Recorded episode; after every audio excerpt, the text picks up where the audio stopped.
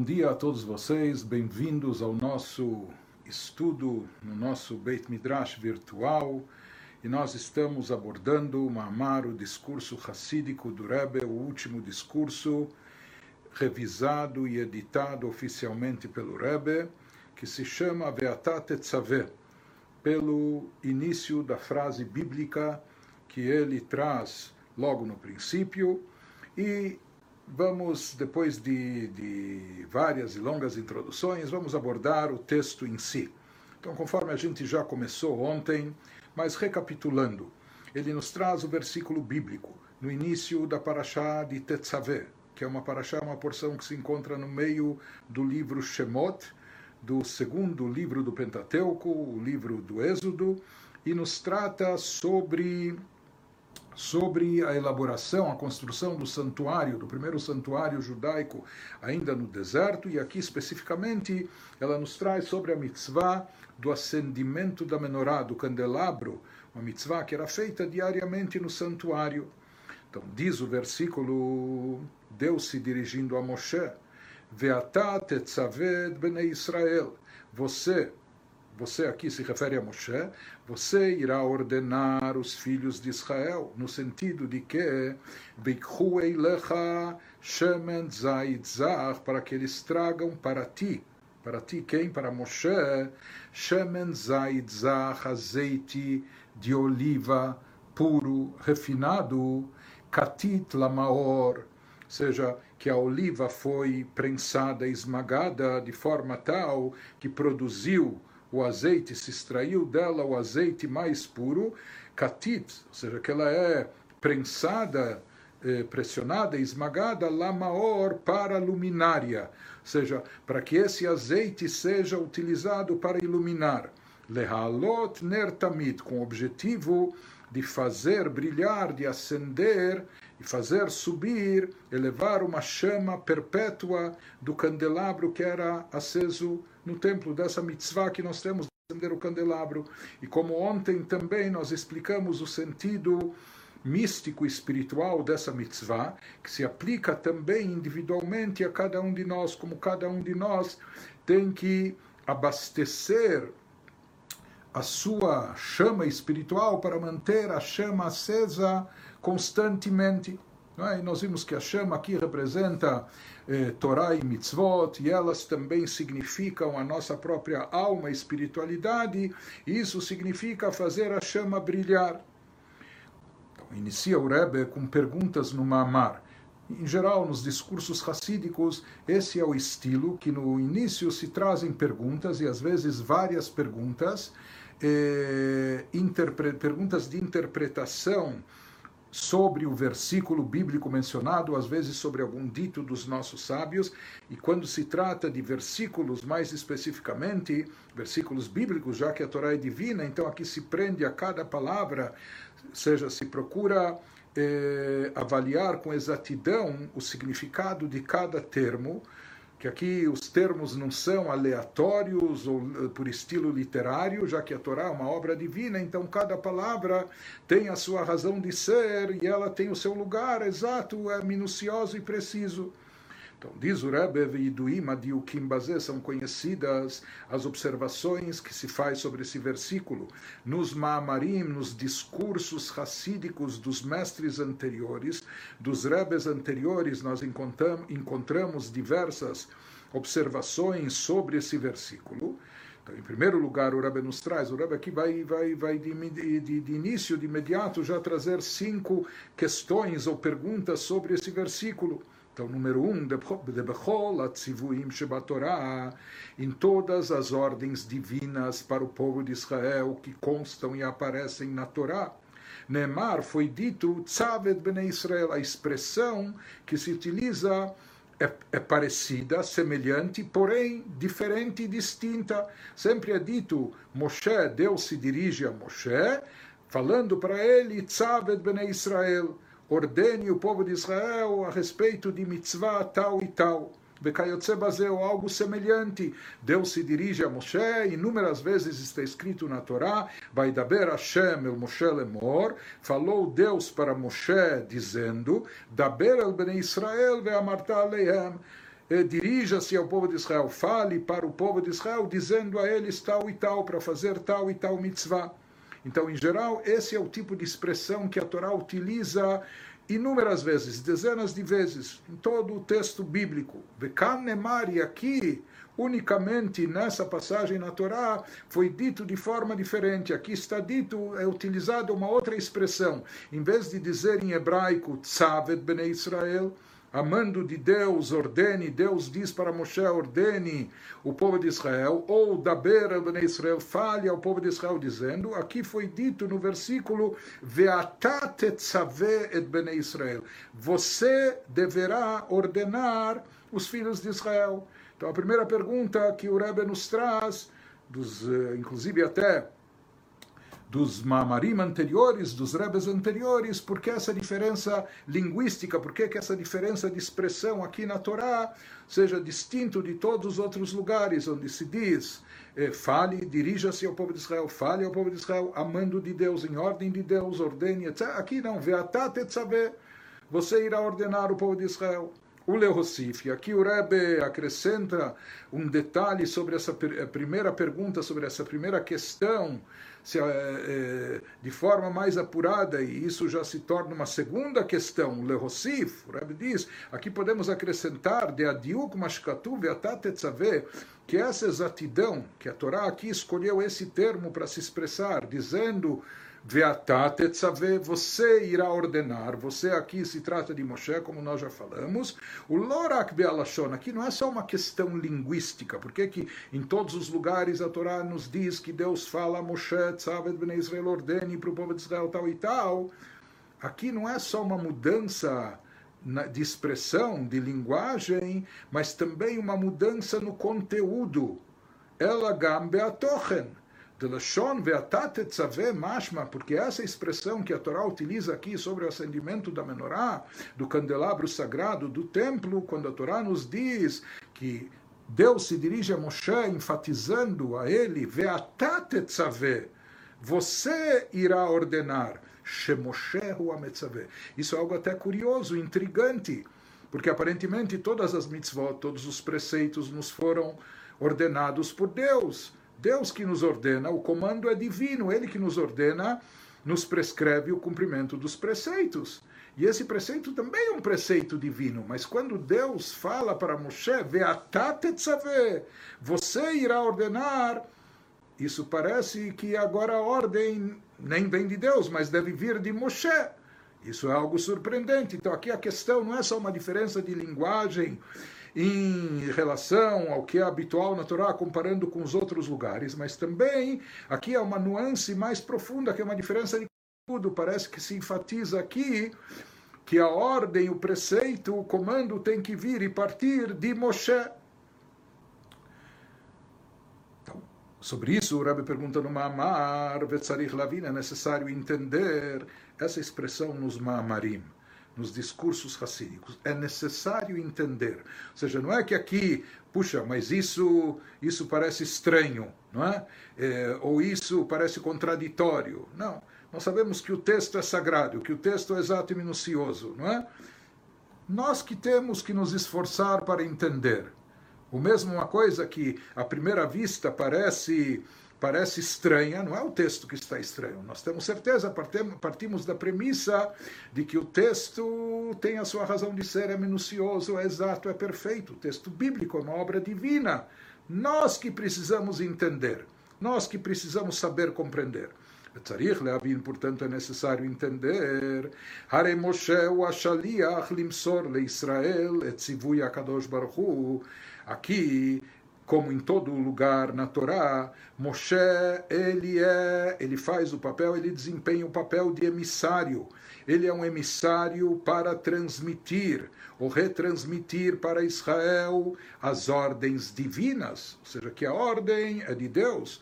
E Moshe é apenas o porta-voz, ele é o emissário para transmitir esse comando, essa ordem para o povo de Israel. Velama Nemar, portanto, então, por que, que aqui foi dito no versículo, por que, que a Torá enfatiza, por que, que Deus aqui salienta Veatat Nessa mitzvah, você, Moshe, irá ordenar.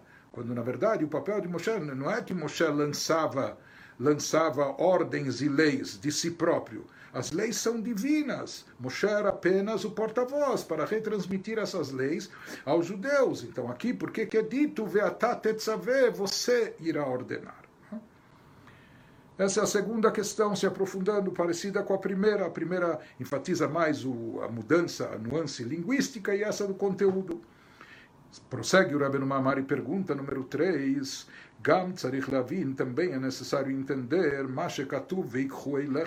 o que o versículo nos diz, diga, ordene aos filhos de Israel para que eles tragam a ti, tragam para você, para você quem? Para Moshe, o que? O azeite de oliva puro para o acendimento da, da menorá, do candelabro.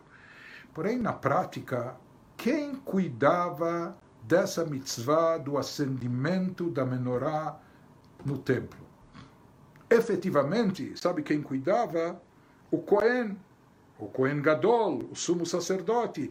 No caso, na época de Moshe, quem era o sumo sacerdote? Não era Moshe, era o seu irmão Aharon.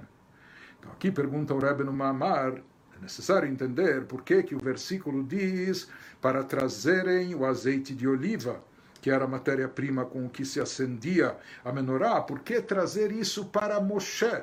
Por que encaminhar e trazer isso para Moshe? Veikhu eilecha, que eles peguem o azeite e tragam para você. Sheaviu Hashem Moshe eilecha. Delichorá, aparentemente, kevan shehalat nerot, já que o preparo do acendimento das velas, o acendimento das velas, a mitzvah de, de, de, de cuidar do acendimento da menorá, era de incumbência do, do Cohen, que Kivan Shehalat Nerota Aital de Aharon e o Cohen Gadol aqui era Aharon, o irmão mais velho de Moshe, Lama Utzrach Levi et Hashemen Le Moshe, porque que aqui era necessário, conforme é a prescrição do versículo bíblico, trazer o azeite de oliva para Moshe. Por que, que Deus não falou? Se aqui Deus quer que acendam a, a, a menorá com azeite de oliva puro, etc., então levem já o azeite para aquele que é o encarregado, responsável pelo acendimento. Quem é? Aharon, que ele era o Kohen Gadol. Aharon era, Arão era o sumo sacerdote. E por que, que então aqui a Torá diz para trazer o azeite de oliva para Moshe, mesmo que depois Moshe encaminhasse e entregasse isso para Haron, para que ele cuidasse do acendimento, mas então por que, que a Torá já não falou diretamente para levar e trazer o azeite para Haron? Por que, que a Torá nos diz para trazer isso para Moshe? Essa foi a terceira pergunta. A quarta pergunta que é sugerida no início do Mamar, Gam tzarich leavin, também é necessário entender Mashkatuv, o que está escrito na sequência do versículo. O versículo diz para se trazer azeite de oliva puro, refinado, Shemen Katit Lamaor.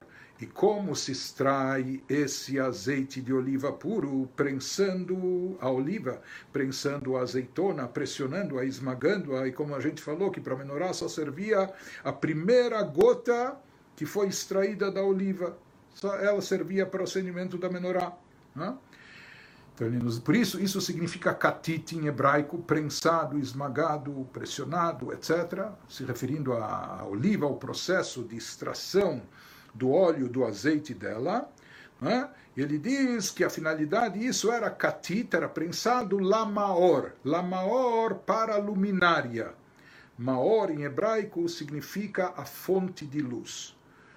Or significa luz, e a fonte da luz é o Maor. Por exemplo, em hebraico, os astros, Sol, a Lua, etc., que são uma fonte de luz, são chamados de Maor. A Maor Agadol, a Maor Katan, o grande astro, que é o Sol, o astro pequeno, menor, que é a Lua. Mas, de qualquer forma, há uma distinção entre Or, luz e Maor, que é a fonte da luz, vamos dizer que é a luminária, né?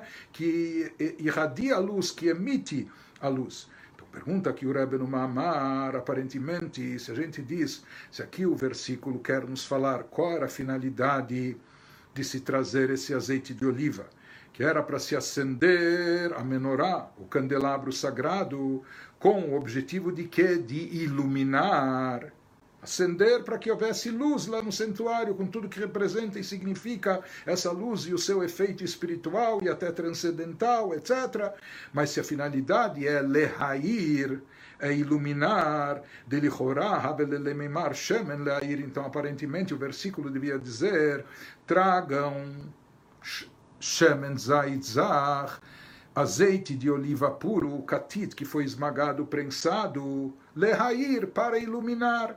Por que, que o versículo fala diferente? Por que, que o versículo diz azeite de oliva puro, que foi prensado, esmagado, etc., lamaor, para a luminária. Ele não fala para produzir luz, para iluminar, ele fala não, para a própria luminária, para a fonte da luz.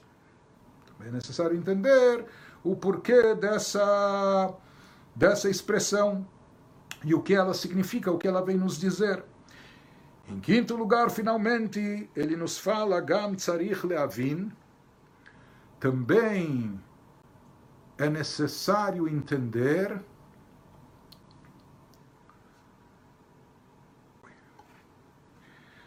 um, um instantinho, por favor.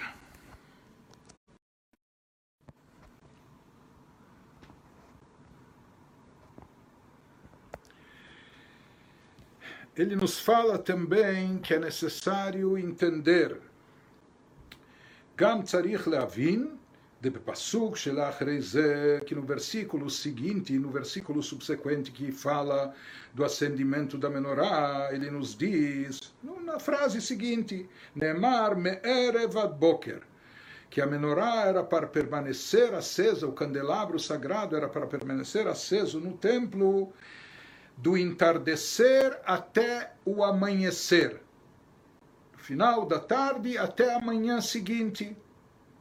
Em outras palavras, a luz não era não era constante, não era perpétua, não era incessante, era do entardecer até amanhã e depois, na tarde seguinte, mais uma vez se renovava o acendimento, etc. Mas se é assim, Bekanemar, por que que no primeiro versículo a expressão que consta é Lehaalot Ner Tamid? Seja que isso se acende a menorá com o objetivo de fazer acender uma chama perpétua. Ner Tamid. Tamid significa sempre, ininterruptamente. Por isso, até em lembrança a isso, as sinagogas hoje em dia, que são consideradas o Migdash Meat, um mini santuário, um pequeno santuário, em muitas sinagogas, na frente do Arona Kodesh, da Arca Sagrada, alguns costumam colocar lá um Ner Tamid, uma vela perpétua, uma chama perpétua. Alguns fazem isso até com azeite, com oliva, outros fazem até com uma, com uma lâmpada elétrica, mas que mesmo quando, quando a sinagoga está com as luzes apagadas, aquela lâmpada, aquela eh, luz, ela permanece acesa, que ela fique acesa sempre. Então, isso significa nertamid, uma luz que não se extingue, que não se apaga, que está constantemente acesa, brilhando. Isso é tamid.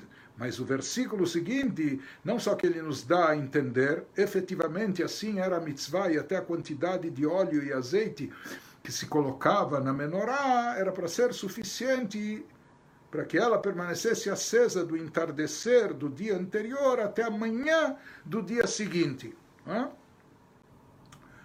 Então essas são as perguntas que ele nos lança no início do Mamar, analisando o versículo, analisando esse Passuk, o primeiro versículo da Parashá de Tetzaveh. Então essas são as perguntas de abertura do Mamar, e essas perguntas, alguns diriam, não são perguntas apenas retóricas, mas na verdade elas são, às vezes as perguntas de um mamar, de um discurso racídico, servem até de pretexto para aquilo baseado, ou seja, se dá explicações sobre isso para trazer a exposição do tema mais profundo que vai ser analisado, que vai ser exposto, transmitido no mamar, no discurso racídico. E mais do que isso, como a gente já falou, o sentido de Pnimiut Torá, da parte profunda mística da Torá, que isso significa mais do que um raio-x, uma ressonância, ou seja, saber encarar e ver, e vislumbrar e contemplar os ensinamentos bíblicos de uma forma mais profunda, numa dimensão mais profunda. E daí a gente acaba percebendo que por trás daquilo existe o sentido literal daquilo que está escrito na Torá, mas além do sentido literal, por trás do sentido literal, nós temos também codificados por trás das palavras, das palavras que constam na Torá, significados adicionais que dão uma profundidade maior, mais intensa para todo aquilo que é trazido na Torá, é? e nos ensinando, ou seja, não só a mensagem, não só aquilo que consta no plano literal, mas coisas mais profundas também com aplicação eh, eterna, que se aplicam em todos os lugares, em todas as épocas, em todas as situações, para todos nós. Então, no segundo capítulo do Mamar, depois que foram lançadas as perguntas, aqui nesse segundo capítulo a gente já vai ver a resposta das primeiras perguntas. Apesar que aqui a nossa preocupação não é só de responder as perguntas, mas é como a gente falou, de desvendar algo mais profundo. Então ele nos diz no Perek Beit, o Mevaer, Kvot Kdushat Mori Vechomi Admor, Bemamaro Ayadua, o Rebbe, então, lançada, lançadas essas perguntas, o Rebbe vai buscar as respostas num discurso racídico pronunciado pelo seu antecessor, pelo seu sogro, o Rebbe anterior, Admor Rabbi Yosef que faleceu em 1950. E como a gente já comentou, ele vai se basear aqui num, num mamar, num discurso racídico dramático que ele pronunciou na, na Rússia soviética em 1927. E naquele mesmo ano depois, inclusive esse mamar foi pronunciado em Moscou, como a gente já enfatizou, sob a presença de agentes infiltrados da KGB e da Ivesketia, que era a polícia secreta judaica comunista, etc., que eles estavam visando o Rebbe anterior e perseguindo-o como contra-revolucionário, etc. Isso acabou gerando, alguns meses depois, a prisão do Rebbe anterior e quase condenação à morte. Ele só não foi condenado à morte porque houve uma pressão internacional muito forte sobre sobre a União Soviética e no final ele acabou sendo exilado, banido, assim como as pessoas eram prisioneiros eram mandados para a Sibéria, ele também foi mandado, queriam mandá-lo no, no, início por 10 anos, depois diminuíram para 3 anos, mas no final continua a pressão internacional, ele acabou sendo liberado também do exílio, mas na condição que ele abandonasse, saísse da União Soviética o que ele foi obrigado a fazer alguns poucos meses depois. Mas, de qualquer maneira, o nosso Rebbe vai se basear aqui nesse mamar, nesse discurso, buscando as respostas e para se aprofundar no assunto, na temática, ele vai se basear nesse discurso racídico pronunciado pelo seu sogro, e o, e o nosso Rebbe vai dar uma visão mais profunda sobre os ensinamentos daquele mamar, mas ele vai ser preciso e minucioso. O Rebbe vai se prender aqui a analisar não só os ensinamentos que o Rebbe que o Rebbe anterior trouxe naquele discurso, mas até a sequência da sua exposição. Por que, ele eh, explicou primeiro isso e depois aquilo, que o Rebbe vai, vai ser preciso dizendo que se o Rebbe anterior falou primeiro isso e depois aquilo, e só depois trouxe também aquilo, essa sequência tem uma razão de ser e disso o Rebbe vai derivar ensinamentos muito importantes. Então, aqui ele nos diz, que nos explica o Rebbe anterior, Bemamaroa Yadua, naquele discurso racídico famoso, dramático, que ele pronunciou em Moscou, em 1927, de Buramatril, que ele se inicia com um versículo de Megilat Esther, Bekibel HaYehudim, do livro de Esther, Shenemar Bepurim Katan, Tafreish Pezain, e como a gente falou, que ele, esse mamar, esse discurso racídico do Rebbe anterior foi pronunciado no chamado Pequeno Purim. Naquele ano tinha 13 meses, o, então isso foi dito na data de, de Purim Katan, seja 14, 14, 15 de Adar 1. E esse mamar nosso do Rebbe que nós estamos estudando, ele também foi dito e pronunciado nesta mesma data. Por isso ele se baseia num discurso racídico do, do seu antecessor, que foi dito nesse dia. E aqui vem a primeira revelação, de Tzivu Yutzavta Vechibur. Ou seja, aqui vem o primeiro conceito da parte profunda da Torá, que nos diz traduzindo ao pé da letra e no seu sentido literal, o que, que significa você, e quem é você aqui é Moshe, você irá ordenar, você irá ordenar os, povo, o povo de, os filhos de Israel. Você transmitirá a eles essa ordem divina de acendimento da, da, da menorá. Porém, vem o lado mais profundo da Torá, conforme, conforme explicado na Hassidut em diversas obras, que a palavra tetzaveh, a raiz da palavra etimológica da palavra tetzaveh. Tetzaveh em hebraico significa ordenar, mas no aramaico, que o aramaico também é um idioma sagrado dentro do judaísmo, por mais que é um jargão do hebraico que se desenvolveu na Babilônia durante os séculos que os judeus estavam exilados na Babilônia, mas já que boa parte do, da literatura sagrada judaica foi escrita em aramaico, assim como a Gemara, o Talmud, o próprio Zohar estão escritos em aramaico, por isso o aramaico também tem uma característica próxima de Lashon HaKodesh, de um idioma sagrado. Se ele não era sagrado originalmente, ele se santificou através disso, que obras tão importantes judaicas foram, foram ditas, transcritas, escritas e depois publicadas em aramaico. Em aramaico, tzavta, tzavta tetzaveh, a raiz de tzavta significa também unir e vincular. Ou seja, não apenas ordenar, como em hebraico, veatá tetzaveh, mas tetzaveh, o tzavta vechibur, significa unificar, vincular, conectar.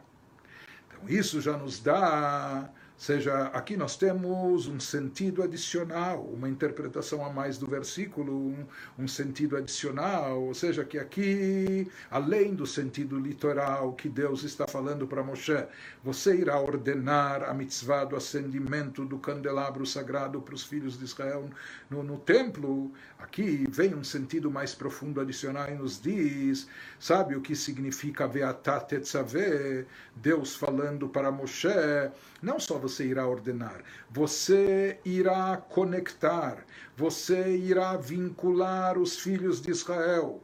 O que, que isso significa? Vezeu ve'atat tzavet bnei Israel, shemoshe hu mekasher hu mechaber et bnei Israel imor sof. Isso significa que Moshe ele tem o poder, ele tem a capacidade, ele tem a missão de unificar e vincular de conectar os filhos de Israel com a luz infinita, ou seja, com a divindade, com a essência de Deus. Em outras palavras, o sentido mais profundo desse versículo, do início dele, o que, que significa Beatat Tetzaved Bnei Israel?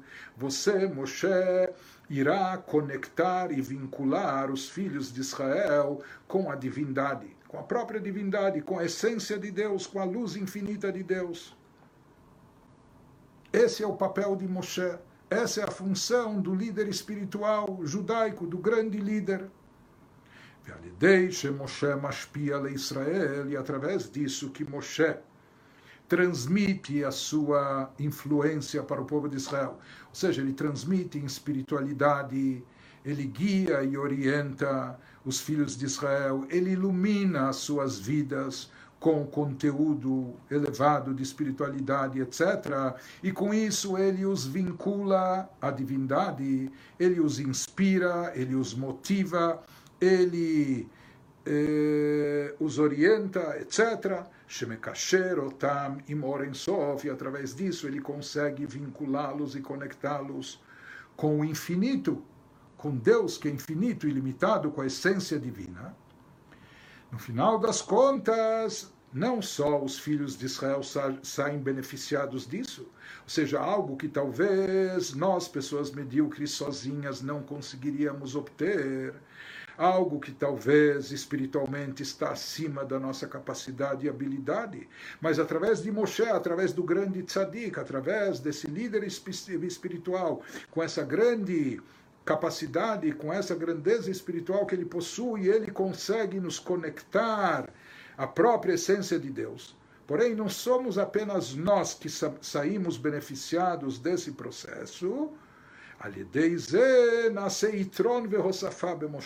Na realidade, através disso, se produz e se realiza aqui, se obtém uma vantagem, um acréscimo, algo superior para o próprio Moshe. Ou seja, Moshe também é beneficiado, uma vez que ele é ele aqui atua como esse intermediário, ou seja, ele nos, ele nos propiciou essa elevação, essa conexão com Deus, com o infinito, com o ilimitado, etc. No final, Moshe também se beneficia disso, ele também é recompensado.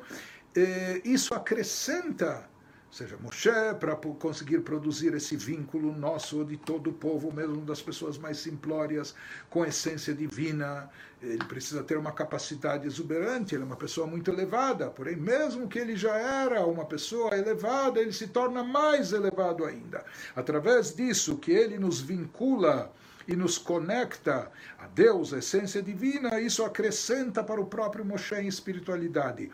Isso traz benefícios espirituais, elevações para o próprio Moshe, para o próprio líder. Aqui em colchetes, o Rebbe continua e nos diz qual a relação, qual a correlação entre Moshe e o povo de Israel, conforme a gente encontra no versículo da, bíblico de Moshe ve Israel hem dugmat rosh veregel, que a gente aprende do versículo bíblico que a correlação que existe entre Moshe e Israel, Moshe é como, a, como se fosse a cabeça e o povo de Israel, os filhos de Israel, como se fossem a perna. É sabido até que em termos espirituais, assim é trazido nos escritos do Arizal, cabalista Rabbi Tzchak, Luria, etc., ele fala que existem almas, almas são essências espirituais, abstratas, mas existe algo associado associado ao corpo na, nas almas. Ou seja, existem almas que estão numa certa categoria, que no, no, corpo geral das almas, por assim dizer, isso é uma metáfora, mas por assim chamar, nós diríamos que essas almas são cabeça. Essas almas pertencem à cabeça desse grande corpo. As almas estão unificadas, não é? mas assim como a cabeça dirige, conduz todos os órgãos, dá comandos e rege o movimento, o funcionamento de todos os órgãos do corpo, existem almas também que elas que elas impactam, influenciam todas as outras almas. Existem almas que, que são equiparadas aos braços do corpo que elas eh, talvez não tenham a capacidade da cabeça que contém, contém o cérebro, etc., mas elas têm um poder de ação, de atuação muito grande. Existem almas que elas estão no nível de pernas, é? os órgãos de locomoção. Pode ser que tenha almas que estão no nível de unhas, que é um, um assim como algo mais insensível, etc. Essas almas estão no nível espiritual, numa categoria mais baixa. Mas sim, é, é, é trazido, elaborado na Kabbalah que existem almas em todos esses níveis e que metaforicamente elas são chamadas almas cabeça, inclusive assim é trazido que como existem Rashei Bnei Israel, aqueles que são cabeças do povo de Israel. Né? Ou seja, que são os líderes são chamados de cabeça do povo de Israel. Então, almas que têm a característica, assim como na cabeça se encontram quatro dos cinco sentidos, não é? a visão, a audição, eh, o olfato, o paladar, é? o tato se encontra por todo o corpo, mas eh, os, a maioria dos sentidos se encontra na cabeça. Além disso, o cérebro está na cabeça. E através do cérebro, do sistema nervoso, se rege todos os movimentos do corpo, etc. Então, disso a gente pode, isso é uma metáfora para entender em analogia, comparando a grandeza daquelas almas que são chamadas cabeça, cabeças do povo de Israel, em relação às outras almas que, na maioria, são chamadas pernas. Não é? Então, assim, existe essa grande diferença entre, entre a cabeça, o que está na cabeça, e o que está nas pernas. Então, essa é a correlação. Se diz, Moshe representa Rosh Bnei Israel, cabeça do povo de Israel, enquanto que os filhos de Israel, de forma geral, eles representam como as pernas do povo de Israel. Como Oshkatuv, conforme está escrito num versículo, nós lemos há pouco na Parashat Be'alotcha, é? isso seria no livro de Números 11, 21, Ha'am bekirbo. Quando Moshe fala, dialoga com Deus, ele diz, há 600 mil, 600 mil pares de pernas. Esse povo que eu me encontro dentro deles. Lá havia uma reivindicação, contestação por parte dos judeus, etc. E Moshe não sabe exatamente como atuar, ele se dirige a Deus, mas ele usa essa expressão. O que, que eu vou fazer com toda, toda essa gente? Como eu vou atuar com eles? Como eu vou resolver o problema deles? É, conforme aqui na tradução, 600 mil pessoas a pé são as pessoas em cujo meio eu estou. Com certeza aqui a Torá não quer nos dizer que eles caminhavam a pé no deserto e não montados em burros ou camelos ou outro meio de transporte. O que, que significa essa expressão que Moshe utiliza? Sheshmeot Elef, 600 mil, era o número de homens adultos naquela época. Ragli, a pé, pernas, Aam, desse povo, Asher que eu estou dentro deles, entre eles, com a incumbência e a missão de guiá-los. Então, de acordo com as interpretações mais profundas da Torá, por que, que ele usa aqui essa expressão, Sheshmeot Elevragli, 600 mil pernas, para nos dizer que isso aqui vem simbolizar Dechol Israel Hemaraglaim de Moshe, que na realidade todo o povo de Israel atuava como os órgãos de locomoção, como as pernas de Moshe. Enquanto que Moshe, o Arosh Shelahem, já o papel de Moshe era de ser a cabeça deles. Todo o povo eram as pernas, né? E Moshe tinha o papel de ser cabeça, ou seja, a perna não sai andando sozinha, e até para saber para onde andar, para onde caminhar, que direção tomar e que passos eh, fazer, etc. Então, para tomar as decisões certas é necessário eh, obedecer o que a cabeça diz. Então, o papel de Moshe aqui era ser e atuar como cabeça do povo. E não só, isso não é só uma metáfora de divisão, de, de hierarquia, de poderes, Moshe era cabeça e o povo eram pernas, mas também espiritualmente falando, numa hierarquia espiritual, a capacidade presente da alma de Moshe equiparada à cabeça, enquanto que todo o povo de Israel eram como as pernas. Não é? Então, isso que explica o versículo, assim ele elabora no Mamar e nos diz, a priori, então existe uma, uma clara diferença entre cabeça e pernas e uma clara vantagem para a cabeça sobre as pernas. Porém, a cabeça, com toda a sua grandiosidade, com o cérebro que ela tem, e com todos os sentidos, e com tudo, todo, ah, todos os poderes, etc., se não haver pernas, mesmo que a cabeça tenha ideias maravilhosas, planos muito eficazes e assim por diante, mas se não houver pernas para conduzir a pessoa para aquele objetivo, para o lugar onde ela quer chegar, onde ela deve chegar, então de nada adianta todos os pensamentos, todos os planejamentos, todas as ideias, toda a inteligência, se não houver pernas para levá-los para lá gente vê que pode haver uma grande vantagem da cabeça, na capacidade da, presente na cabeça sobre ou em relação à das pernas, porém também existe uma vantagem nas pernas sobre a própria cabeça, que são as pernas que conduzem a pessoa e a própria cabeça para onde ela quer chegar, e sem as pernas ela não chegará lá. Como Shebadam, isso que ele nos diz agora no Maamar, no, no texto do discurso racídico. O Como Shebadam haraglaim molichim et arosh, למקום שהראש מצד עצמו אינו יכול להגיע לשם, assim como fisicamente numa pessoa. As pernas são aquelas que conduzem a cabeça para um lugar onde sozinha a cabeça por si só não conseguiria chegar lá. Se não fosse as pernas, sem as pernas, a cabeça pode ter, saber que lá se encontra um grande tesouro, ou que lá se encontra algo vital para ela, etc. Mas se não tiver pernas para chegar lá, ela não vai conseguir. Então, da mesma maneira, ele nos diz que na relação, na correlação espiritual entre Moshe e os filhos de Israel, existe esse grande impacto, efeito positivo que Moshe traz para todo o povo, guiando-os, iluminando-os, inspirando-os, etc.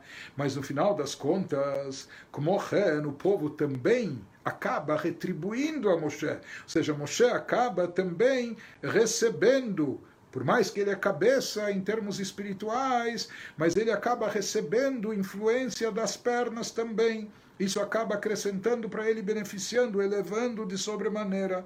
Como o Reno Moshe e Israel, o mesmo ocorre na relação entre Moshe e Israel e os filhos de Israel. Shalidei Israel, através de Israel, mesmo que Israel espiritualmente, Araglaim de Moshe, eles representam apenas, por assim dizer, as pernas os membros inferiores, as pernas de Moshe, mas mesmo assim, através de Israel, mitvasef ilui Moshe.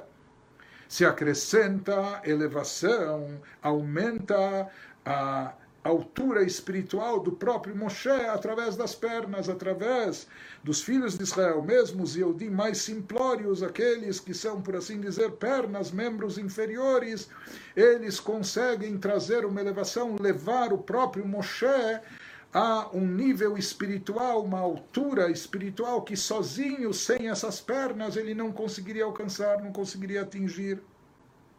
Dezeu Mashkatuv, esse é o significado do que está escrito nesse versículo que a gente mencionou, Shesh Meot Elev Ragli, 600 mil pernas, Ha'am, eh, presentes no povo, Asher Anochi Bekirbo, que eu, Moshe, estou dentro dele. Porém, aqui há uma interpretação mais profunda que se diz: de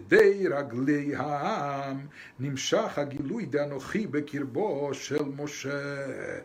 Justamente através dessas pernas, desses Yehudim simplórios, desse povão, dessas pessoas com baixo calibre espiritual, por assim dizer, não é? pessoas, órgãos inferiores, mas justamente através delas Moshe obtém uma revelação divina maior. Isso significa que a Nohibe Kirbo, não só as 600 mil pessoas ou pernas eh, do povo que eu me encontro dentro deles, mas também a palavra aqui, o termo, a gente já mencionou isso antes, Anohi, eu.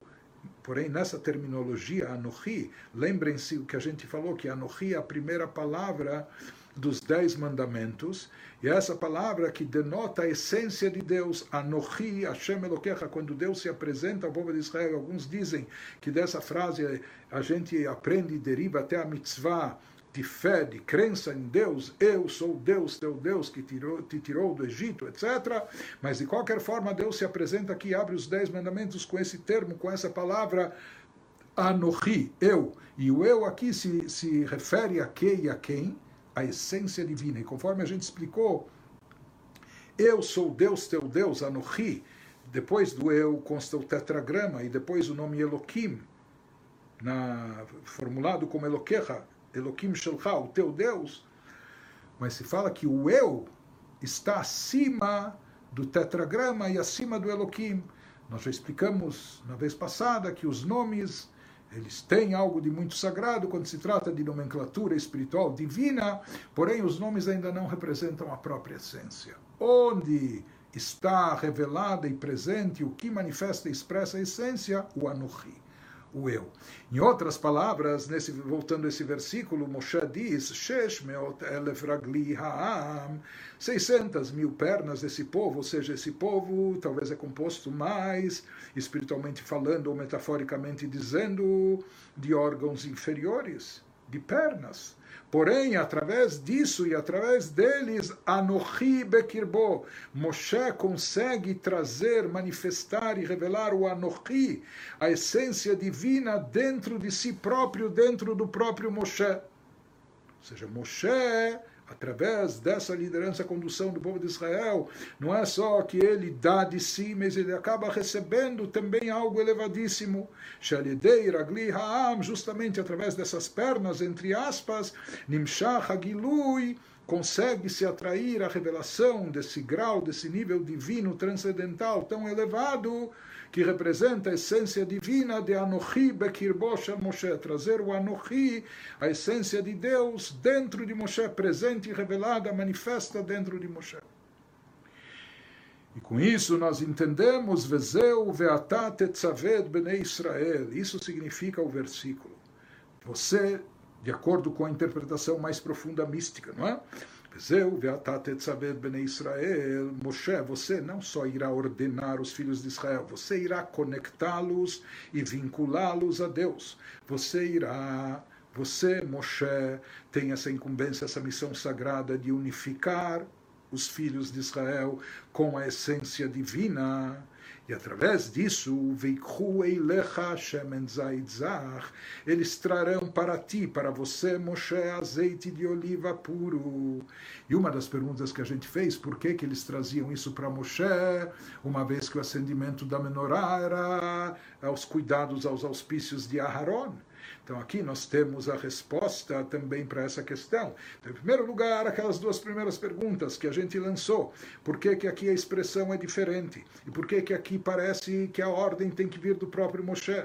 Porque, na verdade, aqui não se trata apenas de ordenar, não se trata apenas de transmitir um comando divino, se trata de algo mais profundo. Veatat bnei Israel, você irá vincular e unificar os filhos de Israel com a divindade com a essência de Deus infinita, etc. E através disso, Deus diz a Moshe: você também será, sairá beneficiado. Não só, não só você irá iluminá-los com espiritualidade, mas eles também vão te abastecer, eles também vão ajudar a acender o teu candelabro, a iluminar e brilhar a tua alma por mais que já é elevada a alma de Moshe, mas através disso que ele vincula e unifica os filhos de Israel com Deus, através disso, eles trarão para você esse azeite. Esse, o que é o azeite? O azeite é o combustível para fazer a chama brilhar. Em outras palavras, aqui Deus está dizendo: saiba que através disso que você se, se empenhe em unificar, vincular os Yehudim com com divindade, através disso, eles também irão lhe abastecer a você mesmo. Eles trarão para você o azeite de oliva puro que vai fazer brilhar também mais ainda a tua alma, a tua espiritualidade. Kedei Moshe Yetzaveh e Kasheret Bnei Israel e Morensov, através disso que Moshe irá unificar e vincular os filhos de Israel com a luz infinita, com a divindade e com a essência de Deus. Alideis é através disso também, e havia Bnei Israel Shemen Zait le Moshe os filhos de Israel, por mais que são almas bem menores, bem menos capacitadas, pernas, membros inferiores, mesmo assim eles conseguirão, eles trarão através disso esse azeite puro, seja essa essa espiritualidade especial que vai fazer brilhar mais ainda a alma de Moshe. Por isso eles trarão para ti, já que você, Moshe, está desempenhando, encabeçando esse processo, desempenhando essa liderança espiritual. Você está vinculando, conseguindo conectar as criaturas com o Criador infinito, ilimitado, então isso também vai abastecer, vai, esse, esse azeite puro, essa fonte de, de luminosidade vai ser trazida para você, isso vai encandecer dentro de você a tua própria chama também.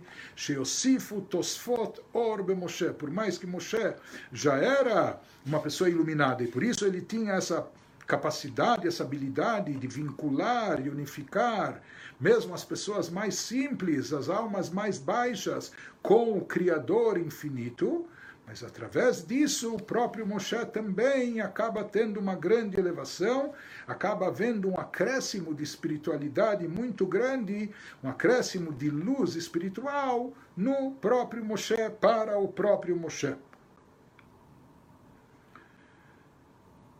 Aqui se conclui o segundo capítulo. Então, nesse segundo capítulo, nós respondemos, me parece, as três primeiras perguntas que tinham sido lançadas.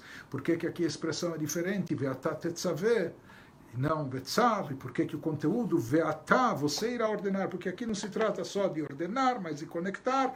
E por que, que o azeite era trazido para Moshe? Que isso vem dizer que, em termos espirituais, Moshe, desempenhando esse trabalho espiritual, essa missão sagrada de unificar, conectar, as pessoas com Deus, com o Criador, com isso ele próprio sai beneficiado com um acréscimo de luz espiritual que é trazida para ele. Prossegue o Rebbe no terceiro capítulo do Mahamar. E aqui o Rebbe prossegue também, ou seja, as respostas que o Rebbe trouxe estão baseadas no Mamar, no discurso racídico do Rebbe anterior. E ele prossegue aqui mencionando, trazendo fontes daquele mesmo discurso do Rebbe anterior. O Levaer Zé, para entender, explicar isso melhor, para se aprofundar mais nisso, Magdim Be'amamar, antes de trazer as explicações que nós mencionamos no capítulo anterior, o Rebbe anterior, antes disso, ele trouxe uma introdução no seu mamar, no mamar do Rebbe anterior. E naquela introdução, diz o Admor Yitzhak, o sogro do nosso Rebbe, Shemoshe Rabbeinu Nikra Raya Mehemna. É sabido que na Kabbalah, no Zohar, Moshe Rabbeinu é chamado de Raya Mehemna, que significa literalmente o pastor fiel. Pastor fiel. Inclusive, há midrashim muito bonitos falando sobre isso, de onde vem essa expressão de pastor, pastor fiel.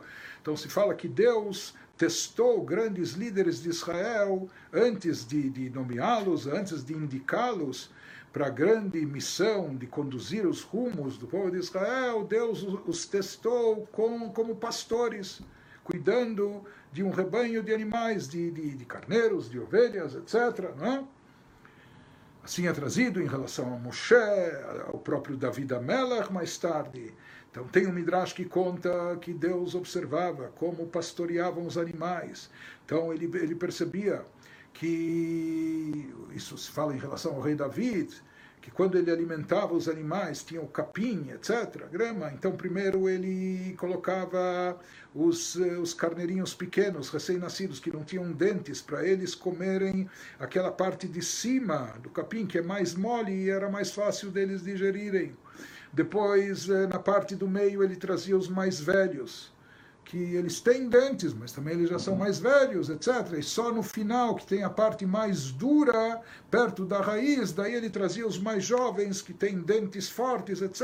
Então ele diz: alguém que sabe ser tão cuidadoso com cada ovelha do rebanho, sabendo para cada um, de acordo com a sua idade ou de acordo com a sua capacidade, qual é a comida apropriada para cada um, o que está ao alcance de cada um, o que cada um pode, por assim dizer, mastigar e digerir, etc. Se alguém é tão cuidadoso e minucioso em termos físicos, ele também vai saber cuidar do meu rebanho. Assim Deus fala e vai saber ser minucioso e preciso, porque aqui não é, como se diz, fast food, que se dá a mesma comida para todo mundo, espiritualmente falando também, cada um, não só na sua idade na sua idade física, mas também, por assim dizer, na sua idade às vezes espiritual, no nível de evolução que a pessoa se encontra, cada um é capaz de alguma coisa e, o líder espiritual precisa saber alimentar cada um de acordo com o nível que a pessoa se encontra naquele momento da sua vida, de acordo com a sua capacidade espiritual, etc.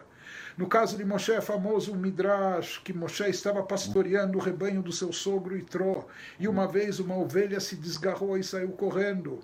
Moshe cercou todo o rebanho e foi correndo atrás dessa ovelha para recuperá-la. Então, em primeiro lugar, a gente vê que Moshe não abre mão de nenhuma ovelha do rebanho, mesmo aquela ovelha desgarrada. Ele corre, corre, corre, até que no final a ovelha chega perto de uma fonte de água. Em outras palavras, ela estava sedenta e quando Moshe se apercebe que a ovelha estava correndo tanto, ela na verdade, ela não fugiu, ela foi em busca de água, porque ela estava sedenta. Ele falou: Puxa, eu não percebi que ela tinha sede. Então, primeiro ele deixa a ovelha beber, e depois disso ele coloca a ovelha sobre os seus ombros e diz: Eu vou carregá-la, porque ela se cansou tanto, correndo tanto, até poder beber, então eu vou carregá-la de volta, etc., já que ela se esforçou tanto. Então, nesse instante, também assim consta, consta no Midrash que Deus teria dito: alguém que sabe cuidar com tanto carinho, com, com tanta atenção, inclusive atenção individualizada de cada ovelha, etc. Então, é propício, é uma pessoa apta é, para cuidar do meu rebanho também. De qualquer maneira, desse, desses midrashim, daqui vem a expressão, aquilo que consta no Zohar, que os líderes espirituais, particularmente o Zohar fala isso sobre Moshe Rabbeinu, que Moshe Rabbeinu é chamado de Raya Mehemna, o pastor fiel. Isso traduzindo literalmente. Porém, aqui no Mamar, o Rebbe mencionando o Mamar do Rebbe anterior, se fala de Shnei Pirushim Bazé. Na verdade, há duas explicações, dois significados por trás dessa expressão. Pastor fiel. Uma explicação é a de sentido literal que a gente mencionou, Sheur Oeneman Shel Israel. Por que, que Moshe é chamado assim? Porque ele era o pastor fiel do povo de Israel, como a gente viu, que ele colocou a si próprio, a sua própria vida em jogo, quando ele falou a Deus: apague o meu nome, se vai acontecer algo de mal para o povo, então eu nem quero existir, etc. Então ele era um pastor totalmente fiel ao seu rebanho, ao povo de Israel. Porém, existe uma outra explicação que diz o que, significa Raya Mehemna, não só pastor fiel, mas o pastor da fé. O pastor da fé, o que, que significa? Sheuzanu mefarneset Israel emuná. Ele é aquele que pastoreia, ele é aquele que alimenta e nutre a fé no seu rebanho. Quem é o seu rebanho? Quem é o rebanho de Moshe Rabbeinu? São os filhos de Israel. E por que que Moshe é chamado de pastor da fé? Porque ele alimenta, ele nutre, ele abastece a fé de Bnei Israel, dos filhos de Israel. Na verdade, sobre o povo de Israel está escrito que algo que está no DNA, não só físico, mas espiritual das almas, que são maminim, bnei maminim, são crentes, filhos de crentes. Ou seja, o povo de Israel, por natureza, tem uma fé latente, tem uma fé intrínseca própria dentro de si, faz parte da sua essência, querendo ou não querendo, sabendo ou não sabendo, ciente ou não. Isso é algo marcante que está presente e ainda vem de herança de Abraham, Isaac, Jacob, dos patriarcas e mais. Então, de fato, já existe uma fé presente em todo Yehudi, em todo filho de Israel. Mas aqui tem um problema. Isso que ele nos fala no Mamar da emuná sheyeshna Israel mitzad atzmam, na realidade já existe uma fé intrínseca, uma fé própria presente dentro de Israel, dentro de cada um propriamente dito, por si só. Israel hemaminim bnemaminim, como a gente falou que por natureza Yehudim são crentes, filhos, descendentes de pessoas que sempre acreditaram. Porém, o problema é efshar shetie bibchinat makif o problema é que essa fé pode permanecer somente de uma forma superficial. Tem fé, mas às vezes essa fé se encontra muito vaga, superficial, só num plano envolvente, etc. E por isso ela não impacta a pessoa nas suas ações, nas suas decisões, nas suas atitudes. Ele tem fé, mas essa fé não se traduz nos seus atos, na sua vida, no cotidiano, etc. E aí vem o papel e a função do líder de Moshe Rabbeinu, do pastor de fé, da fé. Moshe Roeu Mefarneset Israel. Benyan, Emunahu. E esse é o papel, essa é a função, isso que nós falamos, que Moshe alimenta e nutre a fé de Israel. O que, que significa? Não que eles não tenham fé, mas Moshe, ele, com seu trabalho, com a sua influência, ele faz com que essa fé seja internalizada.